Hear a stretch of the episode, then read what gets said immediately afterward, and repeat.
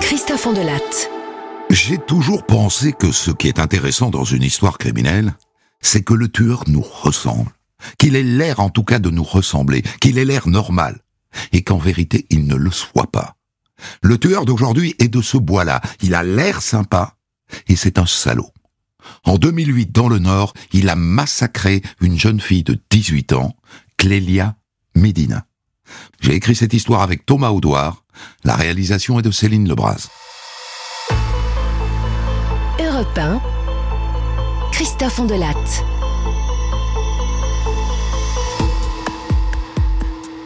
Un dimanche matin de février 2008, à Lambersart, la banlieue chic de Lille, dans le Nord, un homme promène son chien au bord de la Teule, une rivière devenue un canal. Et à un moment, il remarque une trace rouge sur le sol, rouge comme du sang. Il la suit. La trace va vers le canal. Et au bord du canal, il découvre le cadavre d'une jeune femme. Une image qu'il n'est pas prêt d'oublier. C'est une très jeune femme d'environ 20 ans. Elle a le bas du corps qui trempe dans l'eau et tout le haut du corps, le buste, la tête, hors de l'eau. Et le visage, le visage, le visage est défiguré, un carnage. Alors il court au restaurant le plus proche et il appelle la police.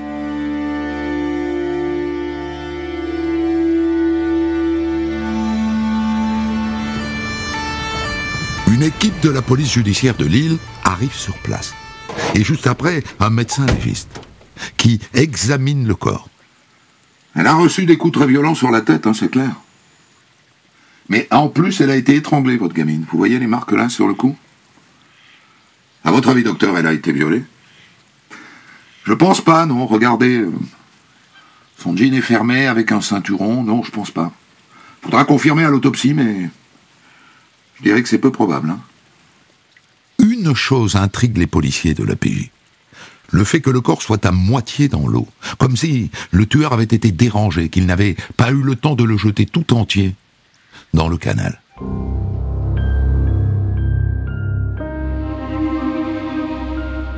Alors qui est cette jeune fille? On ne trouve sur elle ni papier, ni téléphone portable.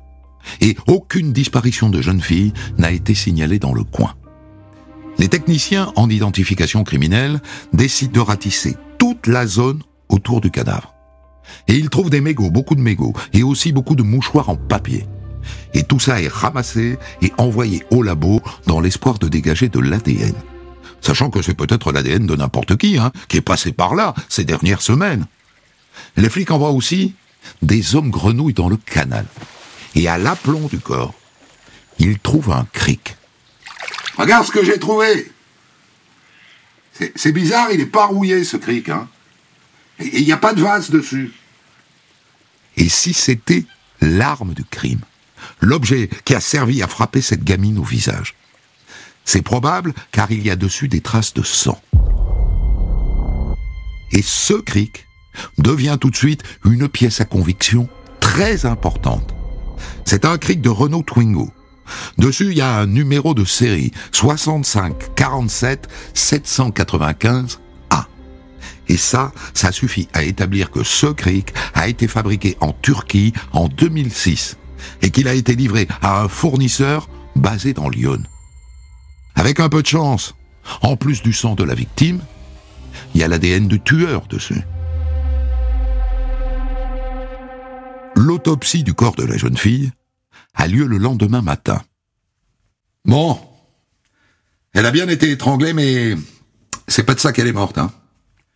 Elle est morte des coups qui lui ont été portés sur la tête. Des coups qui ont, je dirais sans doute été portés par le cric que vous avez retrouvé, parce que, vous voyez, c'est, cette trace rectangle là sur la boîte crânienne au niveau du front, ça colle assez bien avec euh, la, la forme du cric. hein. Et les analyses de sang, qu'est-ce que ça donne? Rien. Rien, pas d'alcool, pas, pas de drogue, pas, pas de médicaments, et, et rien dans les urines non plus. Quel âge selon vous? 18 ans. La gamine était donc pleinement consciente quand on l'a tuée. Et elle ne s'est pas défendue, il n'y a pas de trace de défense sur ses bras et sur ses mains.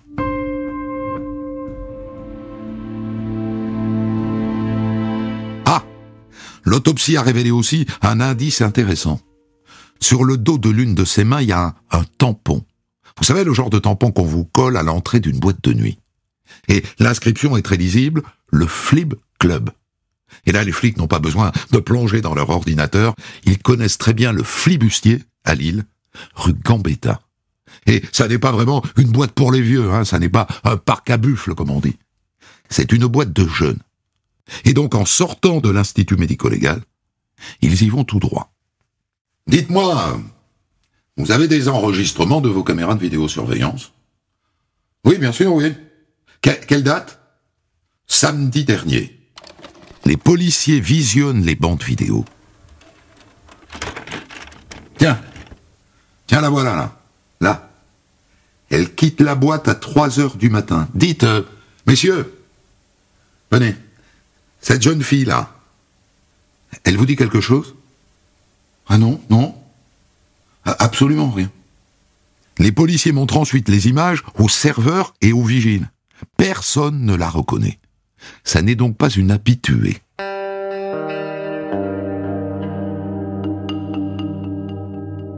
Dans l'après-midi, la police judiciaire décide de diffuser un appel à témoins et le soir même, le JT de François à Lille relaie cet appel.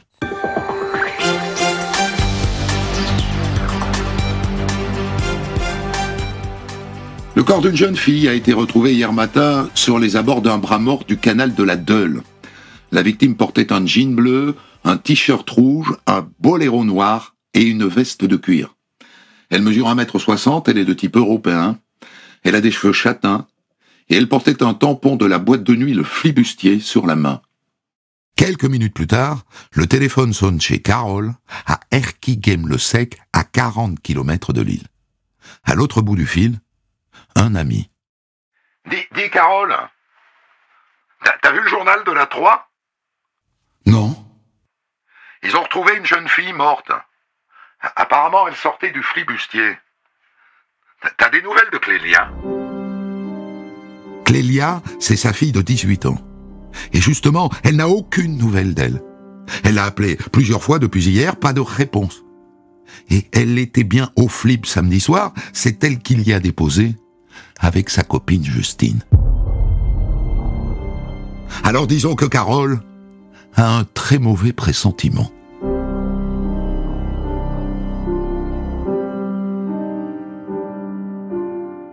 Carole fait alors le tour de la famille, personne n'a la moindre nouvelle de Clélia. Et une cousine très inquiète finit par appeler la police. Dites-moi, mademoiselle, est-ce qu'elle a un piercing au nombril, votre cousine, dont vous êtes sans nouvelles Oui. Quelle est la couleur de ses cheveux, mademoiselle? Bah, elle est châtain, mais, mais là, elle vient de se faire des mèches il y a quelques jours, alors euh, depuis, je dirais qu'elle a des reflets roux. Mademoiselle, je peux pas vous en dire plus, mais nous aurions besoin de contacter les, les parents de votre cousine. Carole débarque à la police judiciaire le lundi soir, lendemain de la découverte du corps. Et là, on lui montre le blouson de la jeune fille du canal, son t-shirt et son jean.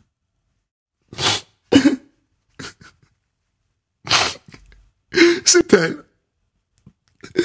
C'est ma fille. On connaît donc maintenant le nom de la morte du canal. Elle s'appelle Clélia Medina. Elle avait 18 ans. Elle était étudiante en comptabilité.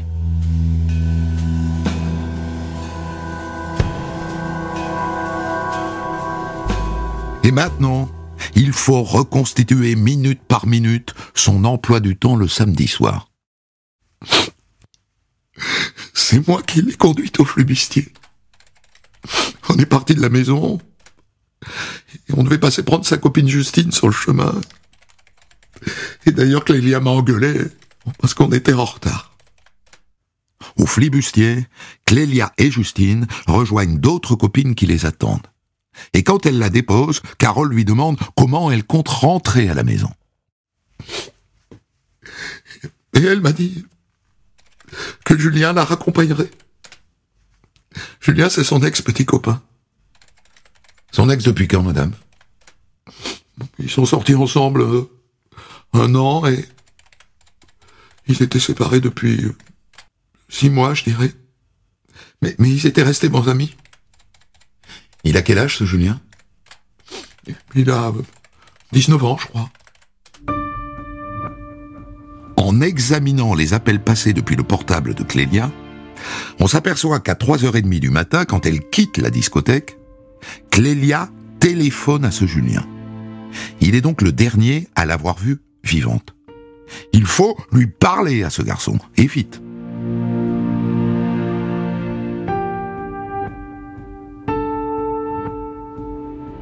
Pas besoin de le convoquer, il se présente de lui-même. Et voilà ce qu'il dit. Ben, Clélia m'a appelé pour que j'aille la chercher à la sortie du flib, pour euh, la raccompagner chez elle, quoi.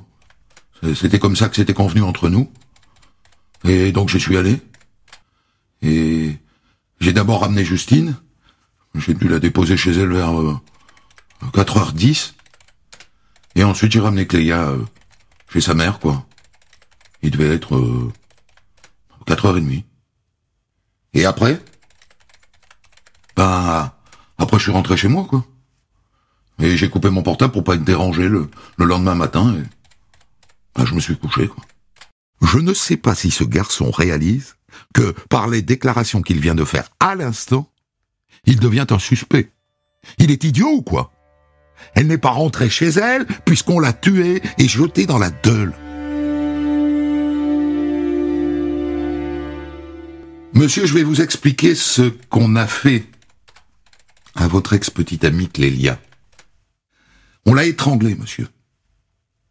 Et on lui a fracassé le visage. Elle est méconnaissable, monsieur. Le flic, évidemment, essaye de déclencher quelque chose, de faire jaillir une émotion de ce grand garçon qui est là devant lui. Échec et mat. Le dadé reste froid comme une merde de goujon. Vous n'avez pas l'air d'être très touché, jeune homme, par ce qui est arrivé à votre amie Clélia. Je... Mais c'est vrai, je ressens rien, mais... Bon, c'était fini entre elle et moi. Mais il est bené ou quoi? À quoi est-ce qu'il joue? Il ne voit pas qu'il est en train de s'enfoncer. Bien, monsieur. À dater de cet instant, je vous place en garde à vue dans le cadre de l'enquête sur le meurtre de Clélia Medina. Il l'a bien cherché entre nous. Vous êtes venu en voiture, monsieur? Oui? Oui, elle est garée dehors? Eh bien, on va aller la voir. Je sais ce que vous vous demandez. La voiture. Quelle marque? Patience, enfin. Laissez-nous le temps d'y aller. C'est laquelle, là, la, votre voiture, là? Ah, C'est, c'est, c'est la, la Twingo qui est là, là.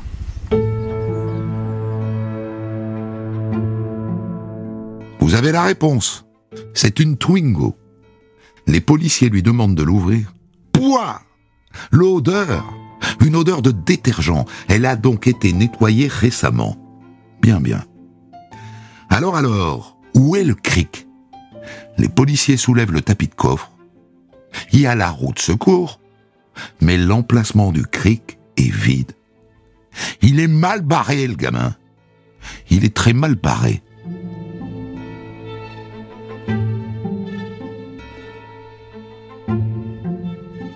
Les flics font immédiatement venir leurs experts.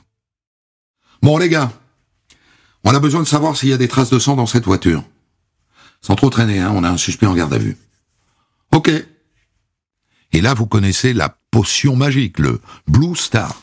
Un produit qui révèle la moindre tache de sang, même après un grand lavage. Bon. On a deux petites taches de sang. Une ici, vous voyez, sur la poignée côté conducteur, et puis une autre là, sur la boucle de ceinture de sécurité, toujours côté conducteur. Mais je vous le dis tout de suite, ces taches de sang ne mèneront à rien. Ça n'est pas le sang de Clélia Medina.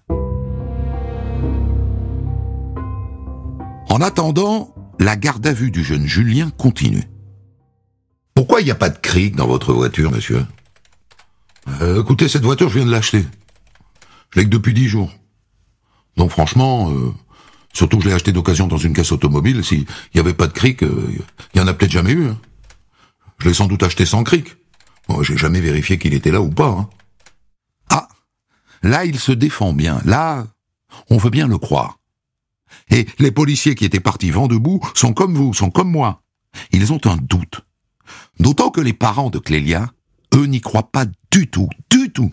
Ni le père, ni la mère. Julien? Non. Non, c'est impossible. Enfin, Julien, c'est, quelqu'un de très gentil, de, de très doux, c'est un gars qui est toujours prêt à rendre service. Et puis je l'ai jamais vu exercer la moindre violence sur ma fille. Je le connais bien. Ça, ça peut pas être lui. C'est, c'est forcément quelqu'un d'autre. Et les flics vérifient. Le gamin n'a pas de casier, il joue au, football, c'est un bon joueur, semble-t-il, et, et tout le monde, tout le monde dit que c'est un mec bien, un mec qui n'est pas capable d'avoir commis un tel massacre. Mais les flics, des formations professionnelles, savent que parfois les hommes ont deux visages, vous voyez, un visage avenant et puis un autre monstrueux. Et la juge d'instruction aussi le sait. Le métier, que voulez-vous Et donc elle met le jeune Julien, qui a une Twingo mais qui n'a pas de cric, en examen pour meurtre. Direction la prison.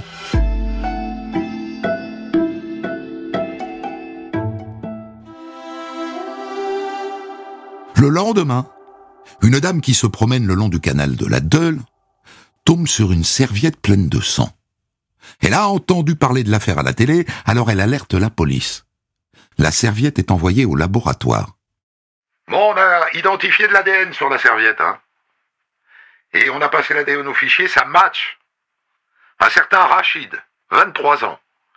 Euh, il a été condamné pour escroquerie, vol avec effraction et surtout pour agression sexuelle sur mineur. Tiens, tiens. Eh bien maintenant, on a deux suspects. Et le Rachid est immédiatement convoqué. Et il dit que par hasard, il s'est arrêté récemment pas loin des lieux du crime. Moi, c'est ma voiture est tombée en panne. Euh, donc j'ai essayé de la réparer, quoi. Et en la réparant, je me suis coupé, et je me suis essuyé avec une serviette, et bah, je l'ai jeté, quoi. Est-ce que vous connaissez Clélia Medina, monsieur Clélia Ah oui, je la connais. Je la connais du flibustier. On s'est souvent croisés là-bas. Mais je ne vais pas vous faire lambiner plus longtemps. C'est pas lui. La nuit du meurtre, il était dans un avion de retour d'un voyage en Algérie. À partir de là, plus rien pendant des mois.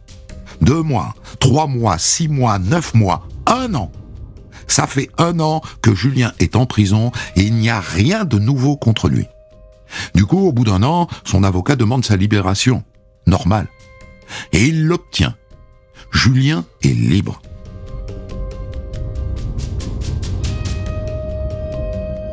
Mais la juge, au moins au début, ne va pas le regretter. Parce qu'elle vient de recevoir les résultats d'expertise complémentaires qu'elle a demandés sur les Kleenex retrouvés près de la scène de crime. On est parvenu à dégager un ADN, hein et, par chance, cet ADN, on l'a en stock. C'est un certain Karim, 25 ans, euh, qui est entré au fichier après une bagarre dans sa famille. Convocation immédiate du Karim en question. Bah oui, oui, à l'époque, ça m'arrivait d'aller me promener au bord de la Deule. J'allais jouer au foot avec mon fils. Bah, j'ai dû balancer un mouchoir. Je sais que c'est pas bien, mais, mais c'est tout, quoi. Vous aviez quelle voiture à l'époque, monsieur? Euh, Une Ford? Une Ford Mondeo? Là aussi, je vous le dis tout de suite, ce Karim n'est pour rien dans cette histoire. Dans cette enquête depuis le premier jour, les flics de l'APJ ont dans leur dossier une pièce qui leur suggère que Julien, le petit copain, n'est pas le gentil garçon que décrivent les parents de Clélia. Et d'autres. Il s'agit de l'audition de Justine, la copine qui était en boîte avec Clélia. C'est un témoin clé. Elle est avec Lélia en boîte, à la sortie de la boîte, et dans la voiture de Julien qui les ramène toutes les deux chez elle. Et voilà ce que Justine raconte.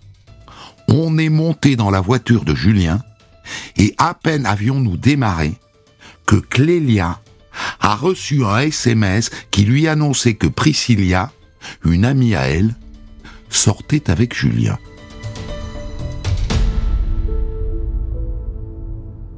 Et dans le même procès verbal, la même Justine dit que Clélia ne l'a pas digéré et que dans la voiture, elle a engueulé Julien, qu'ils se sont insultés, qu'il y a eu des baffes, des baffes, que Clélia a voulu alors sauter de la voiture et que Julien a menacé d'exploser sa voiture contre un mur.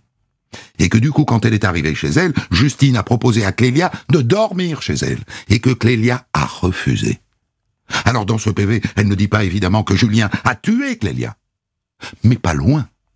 Sauf que depuis le début, ces déclarations entrent en conflit en quelque sorte avec celles des parents de Clélia, qui disent, et pas que, que Julien est un gentil garçon, qui est très doux, qui est très calme, et qui n'est pas capable d'avoir tué leur fille.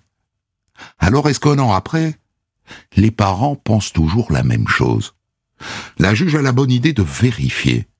C'est une excellente initiative, car un an plus tard, les mêmes, les mêmes racontent une autre histoire. Les parents de Clélia, maintenant, se souviennent que l'été dernier, en vacances avec eux au camping, Julien a plusieurs fois pété les plombs. Une fois par exemple, je me souviens, euh, il avait oublié euh, le badge pour accéder à la piscine. Bon, du coup, le maître nageur a pas voulu le laisser entrer. Il s'est mis dans une de ses colères. Pendant les mêmes vacances au camping, les parents de Clélia se souviennent maintenant qu'un jour, il s'est fait traiter d'arabe par d'autres jeunes qui se sont moqués de lui en faisant le singe. Eh bien, Julien est rentré à la tente, il a pris un couteau et il y est retourné. C'est plus la même histoire. Pourquoi ils n'ont pas dit ça à l'époque? Et après, il y a une copine qui raconte qu'un jour, Julien a tenté d'étrangler une de ses petites amies. Pourquoi elle aussi n'a pas dit ça plus tôt? Enfin, c'est fou cette histoire. Pourquoi tout ça est resté secret pendant si longtemps? Il doit être sacrément sympathique, ce Julien, pour que, à la mort de Clélia, ils aient tous oublié de raconter tout ça. Du coup, la juge d'instruction demande une expertise psychiatrique et psychologique de Julien. Les psychiatres ne trouvent aucune pathologie, mais les psychologues décèlent une impulsivité doublée d'une immaturité.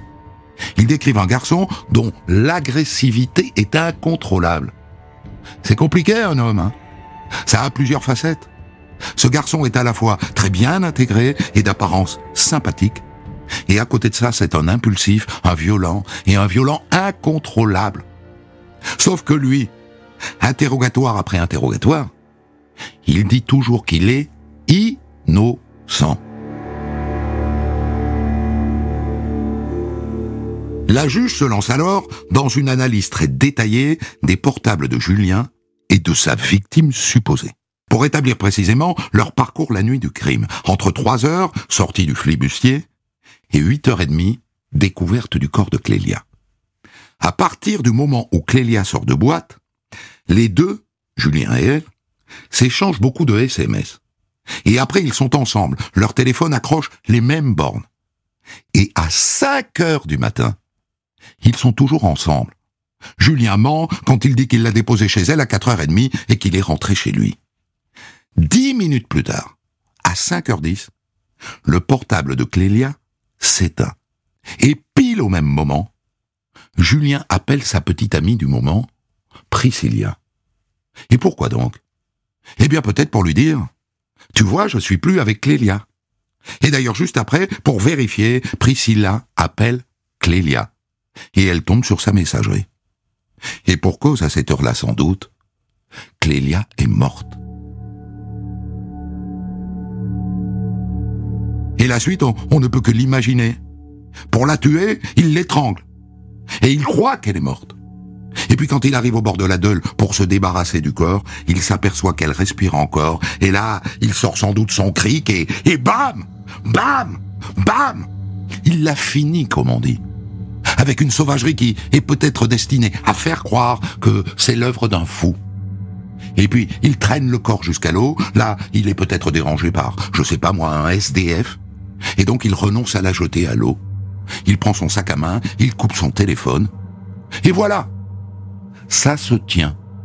Mais ça serait mieux s'il avouait. il n'avouera jamais. Mais tant pis, on va quand même le juger devant la cour d'assises. Et donc maintenant, je peux vous donner son nom. Il s'appelle Julien Sailly. Il est accusé de meurtre. Il risque 30 ans de réclusion criminelle.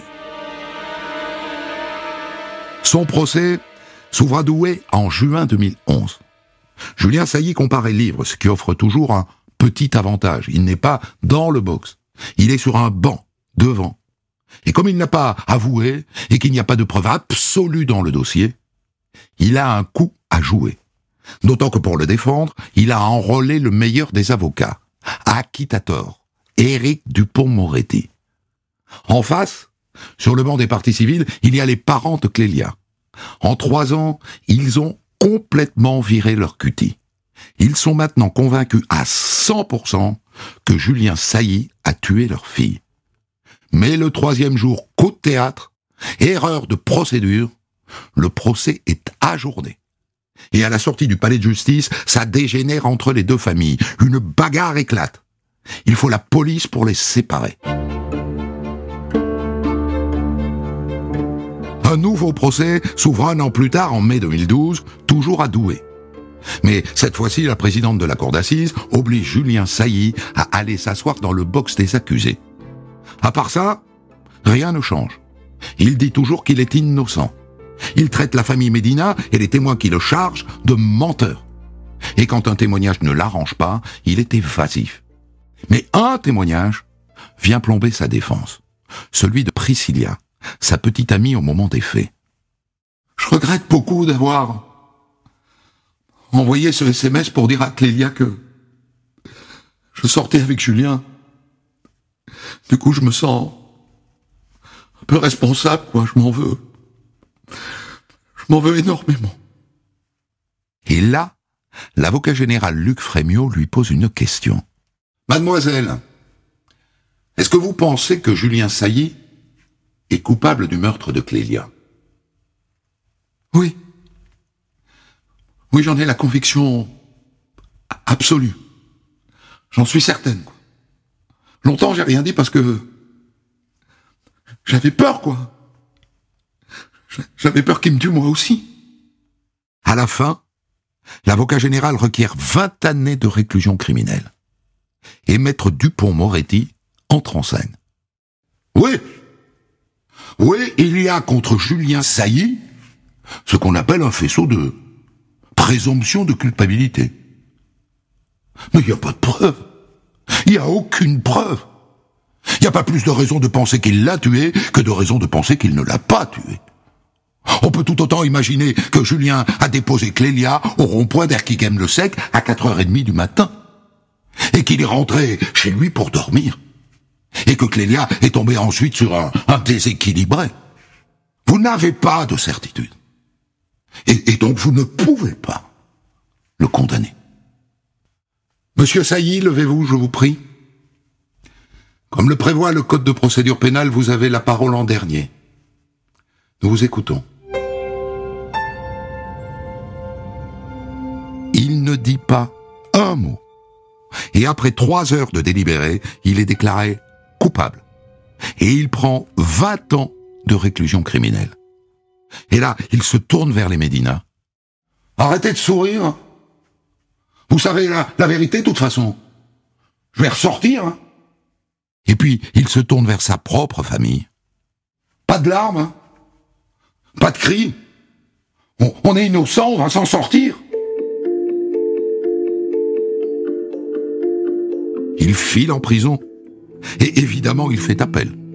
Et un an plus tard, à Saint-Omer, il écope de la même peine de 20 ans.